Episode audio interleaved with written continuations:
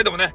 えー、なんかようわからんけど、えー、スタイフにさ、不穏分子っていうのがいっぱいいたじゃないですか。なんかようわからん、嵐みたいなことする人。誹謗中傷部屋とかね。そういうのがちょっと流行った時期があったやん。で、そういうところの、なんか関係者、メンバーたちを、もう全部ね、ブロックしたんですよ。そしたら、もう平和なね、スタイフが戻ってきたね。俺、俺のところには。みんなのところにはちょっとよくわからんけど、少なくとも俺のところにはね、まあ、平和なスタイフですよ。ねだから、そういうね、なんか悩んでる方がいたら、えー、そういう人たちを一通りね、全部ブロックするのをおすすめしますね。うん。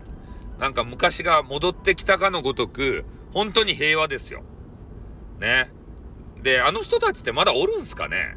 あ、あの部屋にいる人たちって。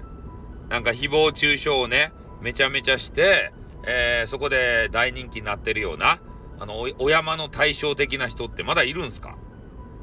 ね俺全然ね、もうブロックして、相手の情報を見られないからわかんないんすけど、あの辺のメンバーがさ、ねえ、まあまあ多分ね、ちょこちょことやりよんでしょうね。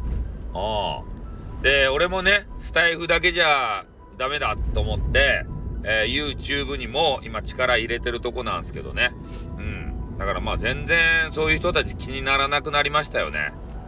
ああ、そういう人たち気にするとさ、気にしてる時間がもったいないよみんな。